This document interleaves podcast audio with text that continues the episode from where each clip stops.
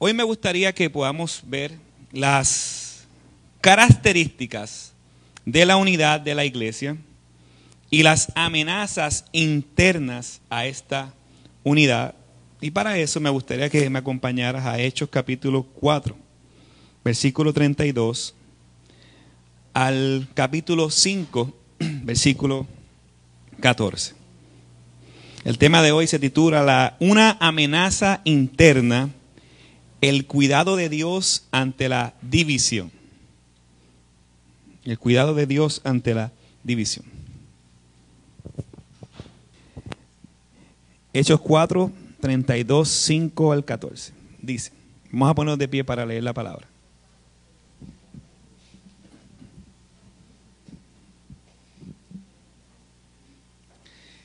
La congregación de los creyentes era de un corazón y un alma.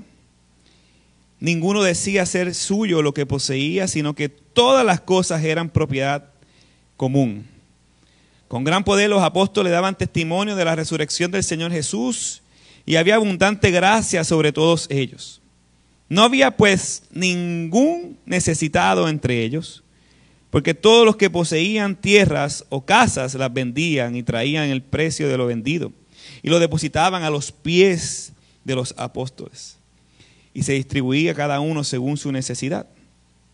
Y José, un levita natural de Chipre, a quien también los apóstoles llamaban Bernabé, que traducido significa hijo de consolación, poseía un campo y lo vendió, trajo el dinero y lo depositó a los pies de los apóstoles. Pero Cierto hombre llamado Ananías, con Zafira, su mujer, vendió una propiedad y se quedó con parte del precio, sabiéndolo también su mujer, y trayendo la otra parte, la puso a los pies de los apóstoles. Pero Pedro dijo a Ananías, ¿por qué ha llenado Satanás tu corazón para mentir al Espíritu Santo y quedarte con parte del precio del terreno? mientras estaban sin venderse, no te pertenecía. Y después de la vendida, no estaba bajo tu poder. ¿Por qué concebiste este asunto en tu corazón? No has mentido a los hombres, sino a Dios. Al oír Ananías esta palabra, cayó y expiró y vino un gran temor sobre todos los que lo pusieron. Entonces los jóvenes entonces lo que los pusieron, entonces lo supieron. Entonces los jóvenes se levantaron y lo cubrieron y sacándolo le, le dieron sepultura. Como tres horas más tarde, después, entró su mujer. No sabía lo que había sucedido. Y Pedro le preguntó, dime, ¿vendieron el terreno en tal precio? Sí, ese fue el precio, dijo ella. Entonces Pedro le dijo, ¿por qué se pusieron de acuerdo para poner a prueba al Espíritu del Señor? Mira, los pies de los hombres que sepultaron a tu marido están a la puerta y te sacarán también a ti. Al instante ella cayó a los pies de él y expiró. Al entrar los jóvenes la hallaron muerta, entonces la sacaron y le dieron sepultura junto a su marido. Y vino un gran temor sobre toda la iglesia y sobre todos los que supieron estas cosas. Por mano de los apóstoles se realizaban muchas señales y, prodigios, entre el pueblo. Y acostumbraban estar todos de común acuerdo en el pórtico de Salomón. Pero ninguno de los demás se atrevía a juntarse con ellos. Sin embargo, el pueblo los tenía en gran estima. Pero a pesar de esto, todo lo que el que era verdaderamente llamado por Dios, no, perdóname, y más y más y más creyentes en, el Señor, multitud de hombres y de mujeres se añadieron constantemente al número de ellos. Pueden sentarse.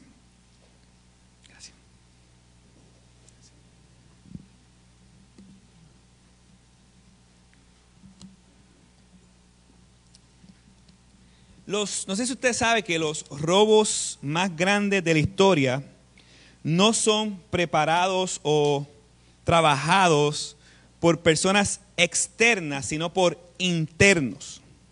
Han sido personas que externamente están unidas a la misión y visión de una empresa.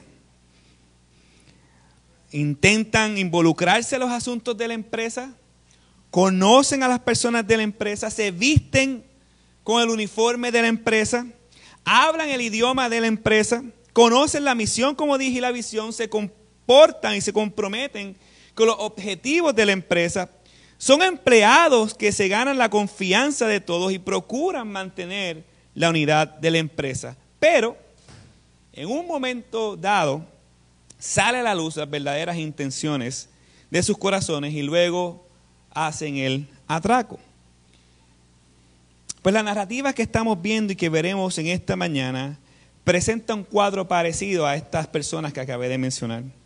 No solo la iglesia ha sido amenazada externamente, como vimos las semanas pasadas, sino que ahora, y eh, amenazada externamente eh, por medio de quebrantar esa unidad, sino que ahora la unidad, la reputación y la misión de la iglesia estaría siendo amenazada ya no desde afuera, sino ahora desde adentro. La pregunta es cómo nosotros podemos cuidarnos de estas amenazas internas. El pasaje nos muestra tres puntos importantes para nosotros aplicarlo en este día. Número uno, las características de la iglesia que debes mantener, unidad y amor. Eso lo vemos del versículo 32 al 37. Número dos, las amenazas sutiles a la iglesia que debes evitar en tu corazón. Eso lo vemos de los versículos 38 al 5.11. Y número tres, el resultado de que Dios mantenga esa unidad de la iglesia, temor, gran estima y multiplicación. Eso lo vemos de los versículos 12 al 14. Así que vamos, acompáñenme, vamos a acercarnos a la primera característica ah, de la iglesia que debes mantener. Eso lo vemos en el versículo 32 en adelante. Vamos a leer todos. La congregación de los creyentes era de un corazón y un alma, ninguno decía ser suyo lo que poseía, sino que todas las cosas eran de propiedad común. Con gran poder los apóstoles daban testimonio de la resurrección del Señor Jesús y había abundante gracia sobre ellos. No había pues ninguna necesitado entre ellos porque todos los que poseían tierras o casas las vendían y tenían el precio de lo vendido y lo depositaban a los pies de los apóstoles y se distribuía cada uno según la necesidad. Constantemente Lucas, que fue que escribió el libro de Hechos, enfatiza en una unidad genuina de la iglesia. En Hechos, capítulo 2, luego de Pentecostés, vimos esta unidad y ahora Lucas, eh, Lucas explica o describe esta unidad, pero de manera más amplia. Le añade algunas características. Y la primera característica que vemos era que eran de un corazón y un alma. Esto quiere decir que de manera sincera ellos no están fingiendo, sino que todo lo que ellos deseaban era lo mismo. No era algo externo, no era algo de apariencia, no era que se vestían igual, hablaban igual, no, hay diversidad, pero en esencia, en su corazón y en su alma, todos deseaban lo mismo. No era fake, no era de capote y pintura, había algo genuino, fruto del Evangelio en sus vidas. Como dije, esto no quiere decir que eran iguales, la diversidad de carácter y los dones son necesarios para la edificación de la iglesia saludable. Eso lo vemos en Corinto. ¿Usted se imagina que todos fueran igual que usted? Insoportable, horrible. Bueno, eso lo decimos en teoría, porque la práctica, cuando nosotros le demandamos a nuestra pareja o le demandamos a un hermano eh, que, que sea diferente, en pocas palabras estamos diciendo que esa persona sea igual que tú. Pero la realidad es que nadie quiere que tú seas igual que tú mismo. Yo no quiero tener otros iguales, Dios me libre de eso. Si usted quiere otros iguales a usted, pues usted se alaba mucho, pero yo no. Volviendo al punto, lo que quiere decir que estamos, que están unidos en un mismo propósito, es que ellos están comprometidos con la misión de Dios. La misión de Dios la vemos en Hechos capítulo 1, versículo 8, ser testigos En Mateo 28, id y hacer discípulos a todas las naciones, bautizándolos en el nombre del Padre, del Hijo y del Espíritu Santo, enseñándoles que guarden todas las cosas que los he mandado yo.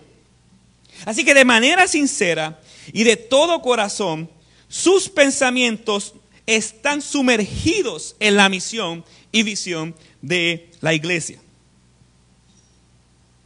Dios te unía a la iglesia para que todos tus proyectos, todos tus anhelos, todos tus sueños, todo lo que por el cual tú vivías en la carne, ya desapareciera. Mas ya no vivo yo, mas Cristo vive en mí. Morían, eran aniquilados. ¿Por qué? Porque ahora tu deseo era el deseo de Dios. Y el deseo de Dios está en Hechos capítulo 1, versículo 8 y Mateo 28 al final. El Evangelio. El Evangelio. Dios te unía a la iglesia y te une a la iglesia con un solo propósito, establecer su reino aquí en la tierra. Esto nos debe de llevar a analizarnos y hacernos unas preguntas. ¿Qué haces aquí en esta mañana? ¿Para qué vienes a la iglesia? ¿Para tratar de resolver tus problemas terrenales? ¿Para tratar de conquistar tus sueños y metas personales? ¿Para sentirte bien luego de haber pecado seis días? ¿Hoy te sientes bien porque viniste a la iglesia? ¿Porque te caen bien los hermanos? ¿Son cool? Tú que me escuchas, si tu propósito no es Hechos 1.8 y Mateo 28, tu propósito de vivir, de existir en esta tierra, no es Hechos 1.8 y Mateo 28, corre a Cristo en arrepentimiento y fe. Necesitas convertirte. Confiesa tu pecado y dile a Dios que te ayude y Él te ayudará. Clama a mí, yo responderé. Sé humilde. Esta es la razón de nuestras reuniones. Exaltar el nombre de Jesucristo y que todo el mundo conozca a Cristo Jesús para que sean salvos de la ira de Dios. Esa es la razón de tu, existencia, de tu vida. Cualquier otra cosa por la que estás aquí, que no sea o tu salvación para vivir en santidad y para expandir el reino, te estás engañando a ti mismo estás en peligro de apostasía.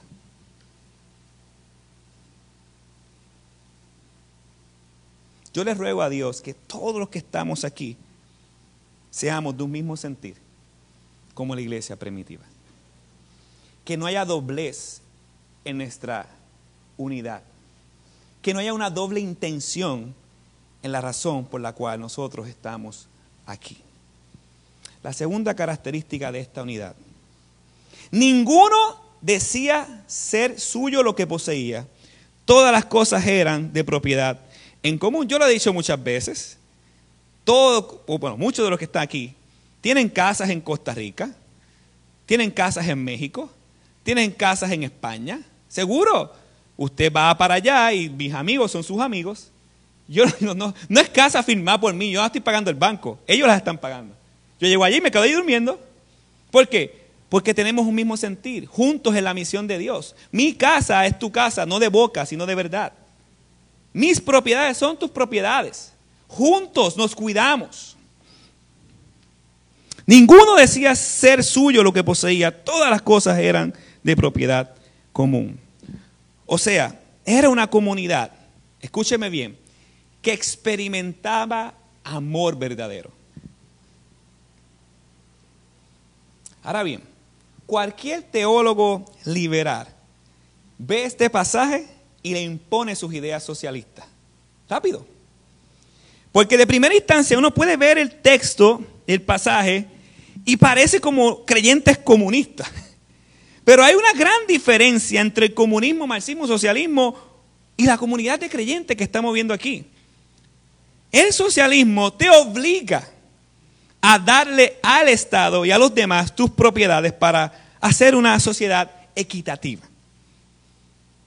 Alguien hizo una ilustración y creo que es sencilla para poder explicar estos términos de domingo, pero también es pertinente. Una persona ilustró el socialismo, el comunismo y el marxismo de la siguiente manera. Y agárrelo. Tienes tiene dos vacas y el Estado te ordena regalarle una a tu vecino. O tienes dos vacas y el Estado te las quita y te, y te regala leche. Y tienes dos vacas y el Estado te las quita y te vende la leche. Y o tienes dos vacas y el Estado te las quita y te fusila. Eso es completamente incompatible con el cristianismo. Por si acaso. Aún así, si piensas que esas ideas son compatibles con el socialismo, con el cristianismo, de las propias palabras de Marx, que fue el propulsor del marxismo, y de Engels, su amigo, miren lo que dice. Frederick Engels escuchó una vez que algunos cristianos estaban usando el libro de Hechos para promover el socialismo. Engels escribió lo siguiente: Estas buenas personas son, no son los mejores cristianos, aunque se definen así, porque si lo fuera conocerían mejor la Biblia y encontrarían que si algunos pasajes de la Biblia pueden ser favorables al comunismo, el espíritu general de su doctrina es, sin embargo, totalmente opuesto a él. Según Engels, la Biblia y el marxismo son todo lo opuesto. De hecho, mismo Marx dijo que la filosofía del marxismo es atea, no le da lugar a Dios. Él dice que el primer requisito para la felicidad del pueblo es la abolición del cristianismo. Hermano, lo que vemos aquí no es socialismo, ni marxismo, ni comunismo. Lo que vemos aquí es un amor sincero. Aquí estamos viendo la pureza del amor, el sacrificio voluntario y la hermandad sincera de una comunidad de fe que conoce y vive el Evangelio. Aquí nadie obliga a nadie a dar nada. La iglesia se dieron unos a otros como fruto de un entendimiento claro del Evangelio. La iglesia, fruto del Espíritu, estaba diciendo de maneras simples y sinceras, lo mío no es mío, nadie los obligó. Ellos estaban dando por gracia lo que recibieron por gracia. Veamos la tercera característica. Daban testimonio de la resurrección del Señor Jesucristo todo esto que estaba aconteciendo, sucediendo, todo este amor tenía un propósito. No era un amor por amar. Dar testimonio del reino de Dios y del amor sincero. Esa era la misión y el propósito por el cual ellos estaban de esa manera, dándose unos al otro, vendiendo sus posesiones. Cuarta característica, como resultado de la generosidad y el sacrificio y dar testimonio de la resurrección, es que había abundante gracia sobre todos ellos. Y eso se ve en el poder del mensaje y cómo el pueblo respaldaba y veía a la iglesia. Imagínense que ellos no solo predicaban el amor, Cristo te ama, yo te amo, te amo, te amo, te amo te amo. Eso lo dice cualquiera, te amo. No lo dice cualquiera, hasta un ateo dice te amo. Ellos no están simplemente diciendo te amo, ellos están demostrando ese amor entre ellos mismos. Y el pueblo estaba impresionado. Cuando el pueblo veía a la iglesia, decía, ¿qué es eso? ¿Qué está pasando ahí? ¿Cómo es posible que esta gente venda y, se comparta y se amen? Y, pero de acciones se protegen, no pasan necesidad del uno al otro, están cuidándose. ¿Cómo es eso? En una sociedad que usted piensa que el individualista, el individualismo es nuevo. No, eso es de siempre. El egoísmo es de siempre. En una sociedad individualista, ver ese tipo de amor es una locura. Pues para ellos es una locura ver a estos, esta, esta comunidad emergente, saliente, con un amor tan grande el uno por los otros, vendiendo lo que tenían para cubrir las necesidades del uno al otro. De hecho, esa misma mentalidad del pueblo hasta el año 300 permaneció completamente igual. En el año 300 la gente veía a la iglesia y decía, esa gente son los que hacen la fiesta de amor. Y decía, pero ¿cómo que fiesta de amor? Los paganos odiaban tanto a la iglesia que decían, esa gente está haciendo barbaridades, incestos, orgías. Y dice, pero ¿por qué? Porque se demostraban amor sincero. Se demostraban amor real. Y el amor era tan afectivo el uno al otro que cualquiera diría barbaridades. Pero no era cierto. Es que había un afecto genuino y sincero en sus corazones por el cual se daba el uno al otro. Que no solamente era emocional, también era económico y físico. Era un amor puro, el amor de la iglesia. Lamentablemente la imagen de la iglesia ha cambiado mucho. La iglesia parece más un comercio que una comunidad. Parece más un club que una familia. La fama de la iglesia es que somos ladrones en vez de embajadores de la verdad. Nos vendemos a el mejor postor. Quien da más es el amigo de la iglesia. Muy triste cuando vemos este texto. La iglesia hoy en día está siendo liderada por personas como Ananías y Zafira, que en vez de estar siendo lideradas por siervos que le encantan dar genuinamente, generosamente, sacrificialmente, lo hacen para aparentar y cumplir. Y una última característica, no había pues ningún necesitado entre ellos depositaban el dinero a los pies de los apóstoles y se distribuía a cada uno según su necesidad. Con tal de que el Evangelio fuese proclamado en carácter y, de labios, vendían todo para la expansión de ese Evangelio.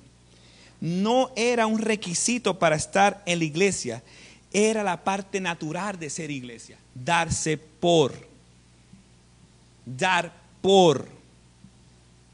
No era un requisito vender. El requisito era tu vida para Cristo y eso incluye todo tus posesiones individuales, toda esa mentalidad era darse a Dios.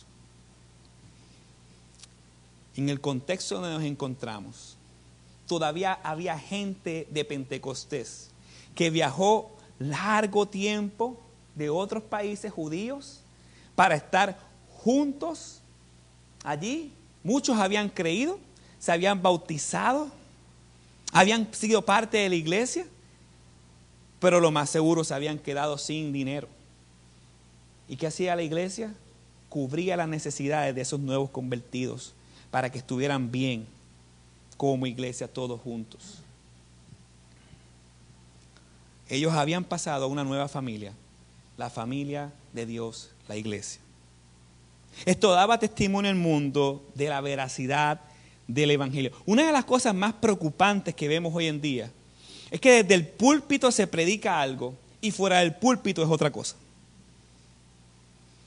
Líderes, pastores, personas comunes y corrientes, eh, quien sea, la iglesia en general. ¿Cuántos aquí hemos escuchado? Y eso, que es cristiano. Yo sé que hay gente que tuerce las cosas y exageran y lo que quieren es verte en el piso. Eso está bien, eso está bien. Pero sean sinceros. Hay una dicotomía entre ser creyente un domingo y la semana vivir como un pagano. Te estás engañando a ti mismo si vives de esa manera. El carácter es lo que haces cuando nadie te ve. Y el ser creyente no es un domingo, es una vida para la gloria de Dios. Esto nos lleva a hacernos varias preguntas en el contexto de hermandad y amor sincero. ¿Tú te has fijado en la necesidad de tu hermano en la iglesia? No estoy hablando de Huelbicho, de Cruz Roja, yo no estoy hablando de que te separa allá afuera, no, no, no, de aquí. ¿Tú ¿Has sacado un tiempo para observar cómo están económicamente tus hermanos en la iglesia? Si le falta para gasolina, para comida. O te importa un bledo y vive tu vida loca. ¿Te has detenido a pensar cómo está tu iglesia que perteneces a ella? Si no ha pasado, o si luchas con eso como todos nosotros debemos de luchar con eso, pidámosle perdón al Señor y que nos ayude a tener una actitud como la de la iglesia primitiva. Si tú piensas que nosotros cantamos aquí y decimos, ah, está la iglesia saludable. No, queremos ser una iglesia saludable. Queremos que ese amor sincero del hermano afecte nuestra vida. Y esa es nuestra oración. Que estemos pendientes de las necesidades emocionales y económicas del hermano. Eso es un asunto de cada uno, no es de los pastores. Es un asunto de todo aquel que ha nacido de nuevo. Amar como Cristo. Y si esto no es real en nuestra vida, si luchamos con esto, es que no estamos entendiendo lo grandioso que ha sido el Evangelio en nuestra vida. Cuando tú entiendes la magnitud de la gracia de Dios, cómo Dios te dio vida cuando merecías el infierno, y tú ves eso tan hermoso y tan grande, tu actitud, tu corazón se va a gozar en desbordarse por estar pendiente a las necesidades de tu iglesia. Ser sacrificiar, generoso, si no lo somos, tenemos una deficiencia en entender el Evangelio. Que el Señor nos ayude, iglesia. Que el Señor nos ayude. Le rogamos a Dios que todos los que estamos aquí, me incluyo, seamos como esa iglesia primitiva. Debes de saber lo que está pasando en la vida de tu hermano, sus conflictos. Esta iglesia primitiva caracterizada por el amor, tenía un corazón sacrificial y generoso. ¿Por qué? Porque así como Jesús es, la iglesia es. Era la característica de su líder. Si tú lees Filipenses capítulo 2, versículo 6 al 11, el cual siendo en forma de Dios no estimó ser igual a Dios como cosa que aferrarse, sino que se despojó a sí mismo, tomando forma de siervo, hecho semejante a los hombres, y estando en la condición de hombre, se humilló a sí mismo, haciéndose obediente hasta la muerte por los demás. Así como Dios en la cruz, por medio de su Hijo Jesucristo, se dio a sí mismo, nosotros tomamos nuestra cruz y nos damos en sacrificios vivos, no solamente a Dios, sino a los demás hermanos.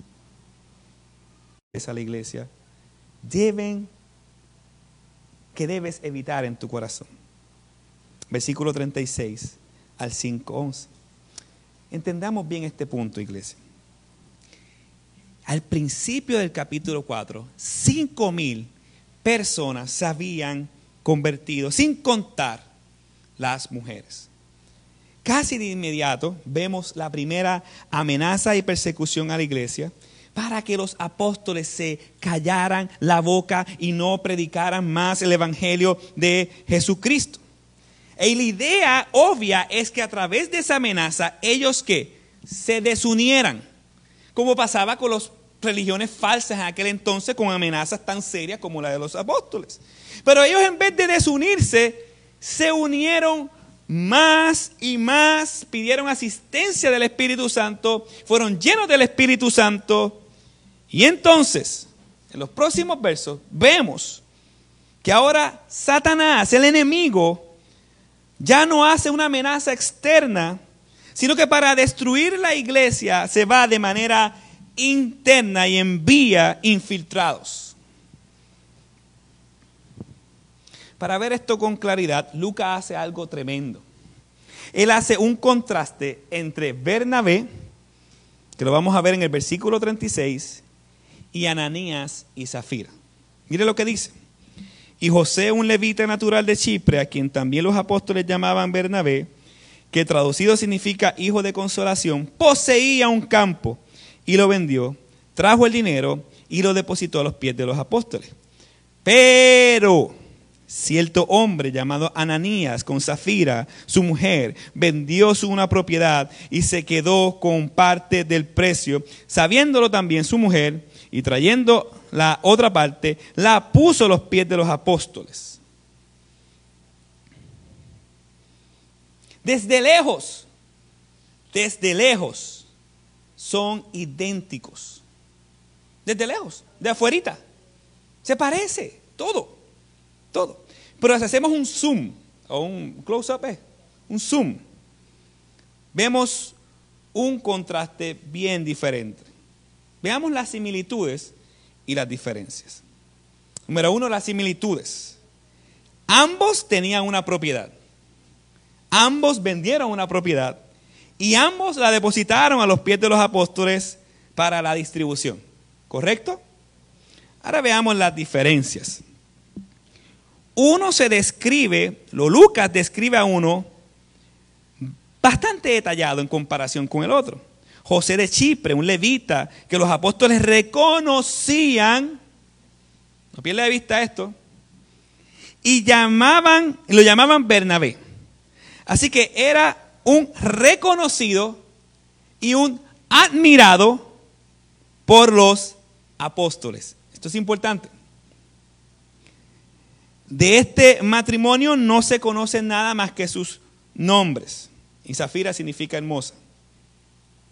Bernabé puso toda la ganancia a los pies de los apóstoles, pero Ananías solo puso una parte haciendo ver que lo dio todo. Y una de las preguntas que tú debes de hacerle al texto al ver este contraste es, ¿por qué ellos hicieron eso? No, como que no tiene sentido. O sea, no tiene lógica el por qué ellos hicieron eso. Ah, porque querían mentir. Nadie miente porque quiere mentir. Miente porque le sale. Porque, ¿Por qué hicieron eso? ¿Por qué una parte del dinero y no todo como lo hacían voluntariamente los demás al igual que Bernabé? Y si era voluntario el dar eso, como ahorita Pedro lo dice, ¿por qué rayos lo vendieron? No, no, no cuadra. Bueno, a mí me parece, a la luz del pasaje, que aquí está pasando varias cosas. Lo primero es que yo no creía en el Evangelio, para empezar. Porque al quedarse con una parte implica que tenían en mente huir. Por si acaso parece que algo saldría mal. No era una entrega genuina. Es como si por si acaso no les salía lo que ellos creían que les iba a salir, podían quedarse con una parte y entonces arrancar, ¿verdad? E irse chilling por ahí. Ahora bien, ¿qué es lo que ellos querían? Recordemos otra vez que esto no era algo obligatorio. ¿Ok? Ellos querían por obras lo que Bernabé tuvo por gracia. ¿Quiere saber qué fue? Reconocimiento, posición, admiración. Ellos hicieron esto para que otros vieran y poder llegar a donde ellos deseaban llegar. Una posición mayor. Esto fue lo que llevó a ellos a mentir y a manipular. ¿Sí? ¿Cómo yo llego a esa deducción? Simplemente observa el énfasis en Bernabé de todos los que estaban haciendo lo mismo. ¿Y por qué Lucas hace un contraste entonces entre Bernabé y no los demás? Y todos hacían esto menos Ananías y Zafira. No, hace un contraste entre alguien que estaba recibiendo admiración por lo que estaba sucediendo. Y en base a eso que estaban recibiendo ellos, eh, eh, Bernabé, esa admiración y, ese y esa elogio de los apóstoles. ¿Saben quiénes son los apóstoles, verdad? O sea, los, los apóstoles. imagínense, se le levanta la carne. Y ellos hacen un acto de manipulación para buscar lo mismo que Dios le está otorgando a Bernabé en ese momento.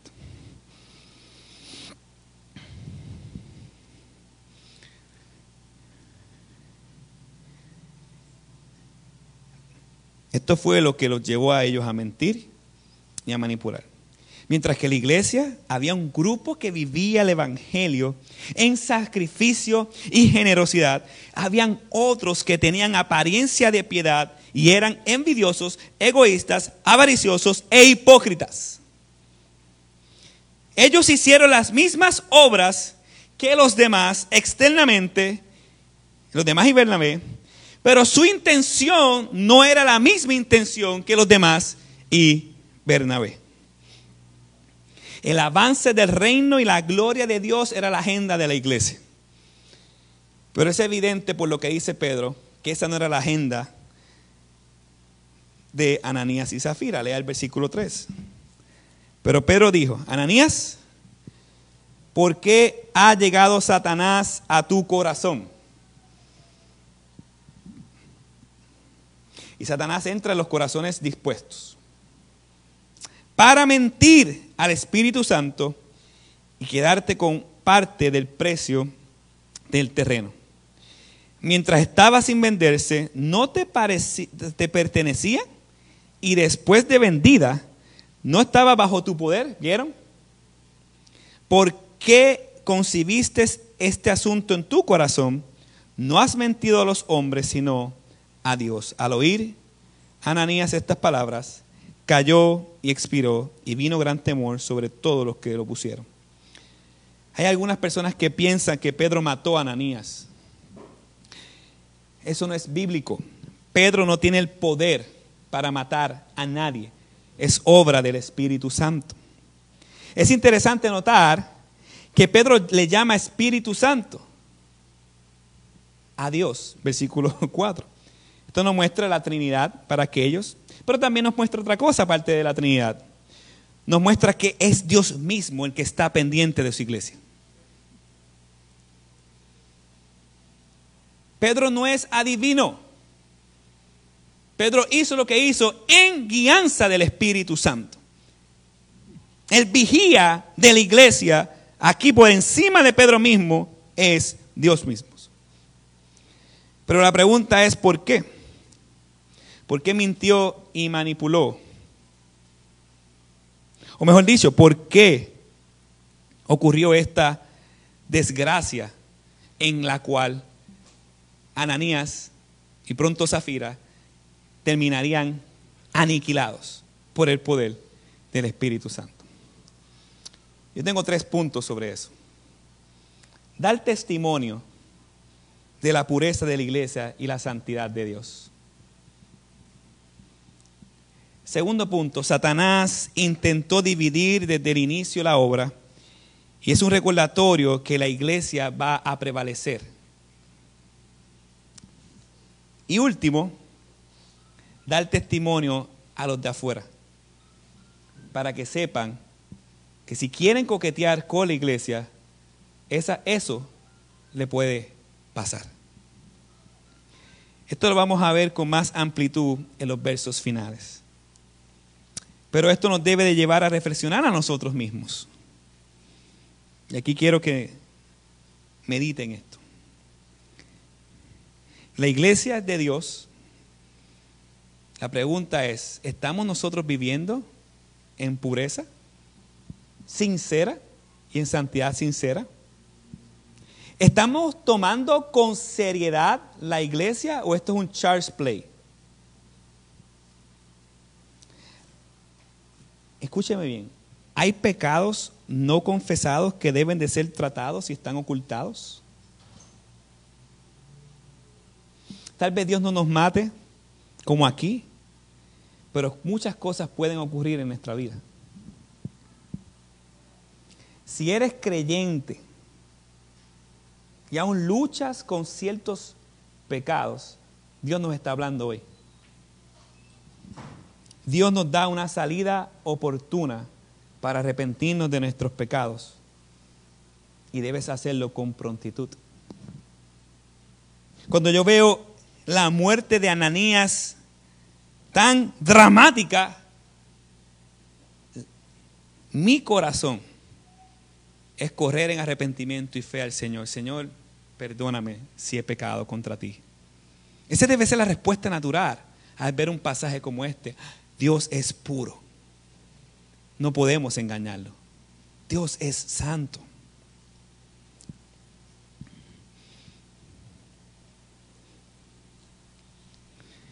Zafira tuvo una oportunidad para arrepentirse en muestra de la gracia de Dios, pero no lo hizo.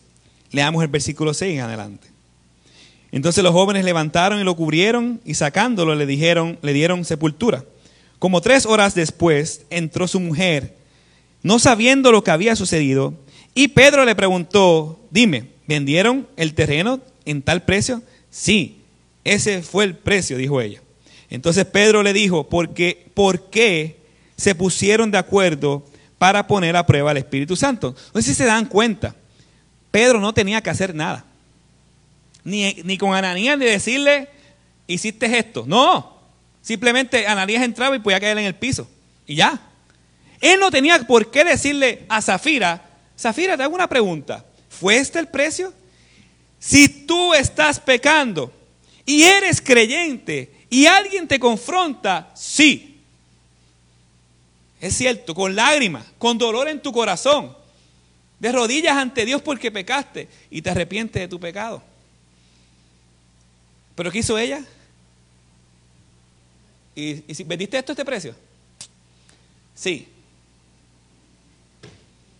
Dios nos dio la oportunidad y le dio la oportunidad para que se arrepintiera de su pecado. Qué hermoso es el Señor.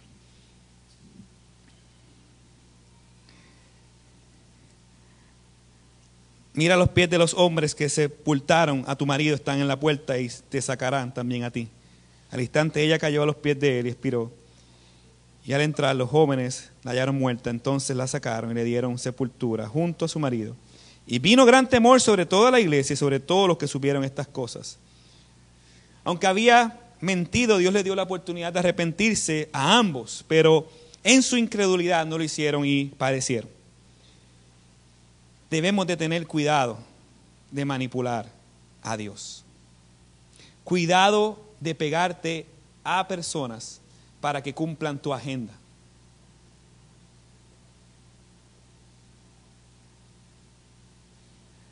Por dos vías.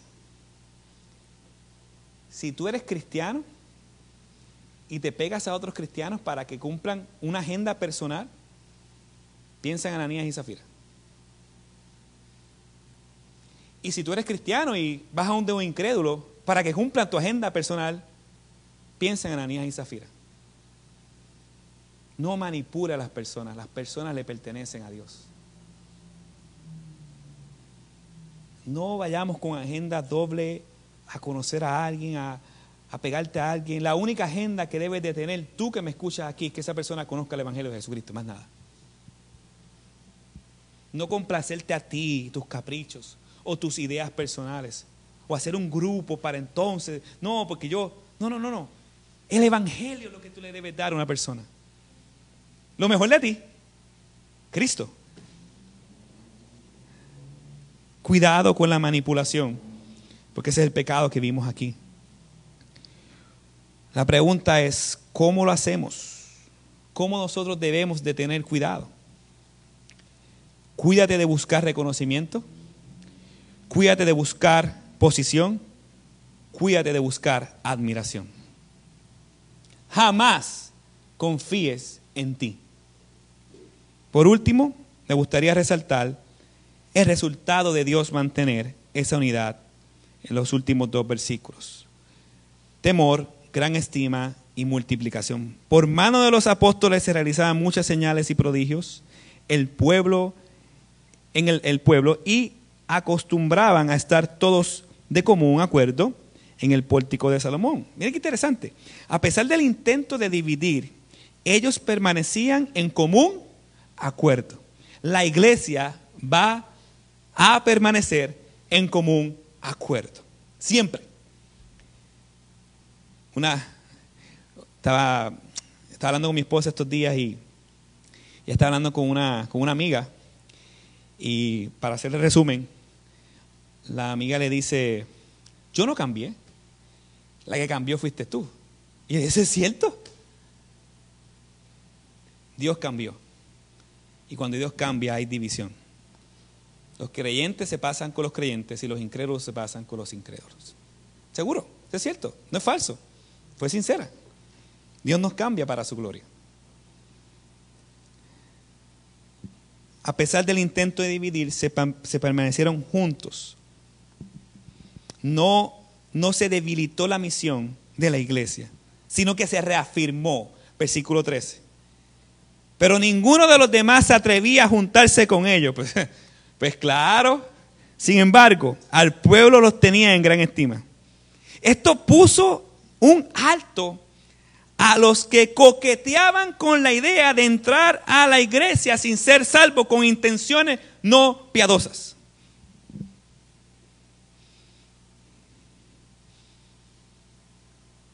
Allá. Eso, mira lo que pasó esos dos. Para allá yo no entro. No, fíjate, no, fíjate cristiano, me meto al Islam o al budismo. Cristianismo, eso es serio. Eso es piadoso, eso es verdad. Y otra cosa que pasó, que al Espíritu Santo depurar y segregar la casa, la gente empezó a respetar a la iglesia.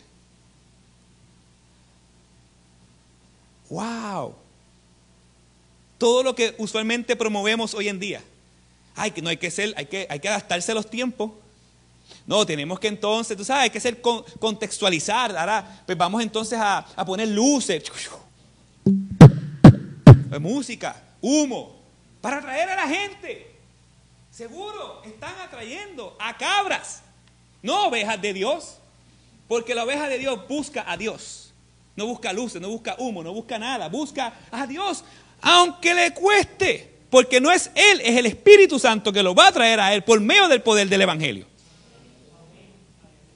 Ellos no van a venir, Dios los va a traer. Esa es la diferencia. Tenemos que volver a leer hechos. La santificación y la purificación creó una alta estima en el pueblo. ¿Por qué gran estima? Porque el pueblo vio la seriedad de pertenecer a la iglesia. Y vieron que es real, no es fake. Y temor porque si entraban sin realmente ser creyente, podían parecer y morir en el intento. Terminaríamos como Ananías y Zafira. Pero a pesar de esto, y no lo atractivo que quieren hacer la gente pasar la iglesia hoy en día, mire lo que dice el versículo 14. Y más y más creyentes en el Señor, multitud de hombres y mujeres se añadían constantemente al número de ellos. El Espíritu Santo está haciendo su iglesia, a pesar de nosotros.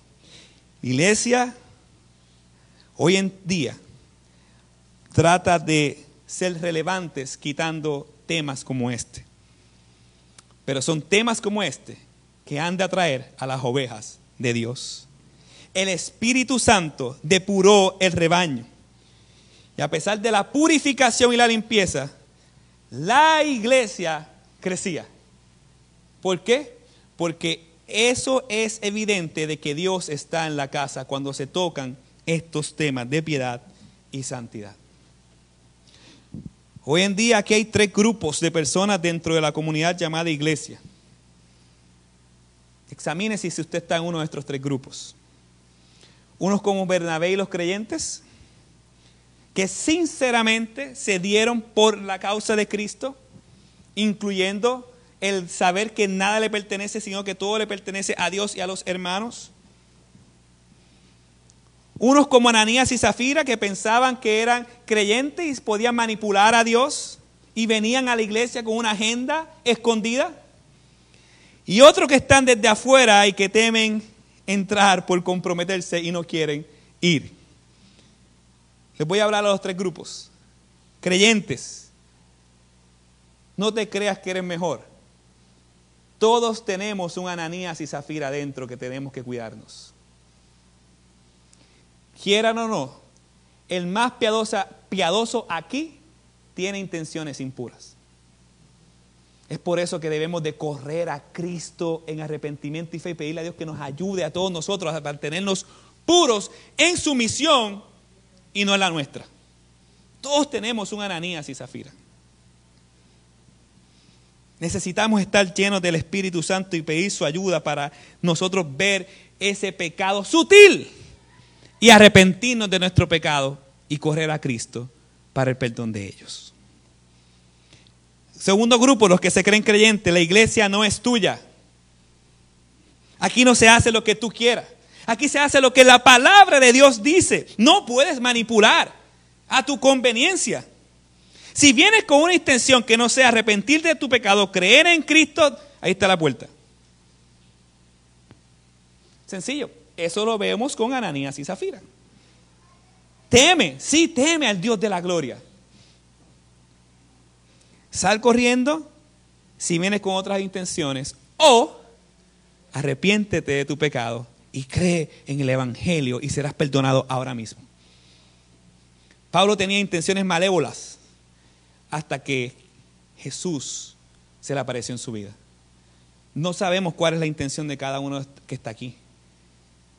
Pero si esta prédica te está hablando, corre a Cristo en arrepentimiento y fe porque Dios te está hablando. Eso es hermoso. Y el tercer grupo, los incrédulos. Seguir a Cristo tiene un alto precio, pero más alto es el precio de no seguirlo. Arrepiéntete de tu pecado y cree que Jesucristo vivió la vida que tú merecías, que, que tú no merecías y murió la muerte que sí tú merecías. Y se puso en tu lugar en la cruz. Y con lágrimas, con dolor, fue desgarrado.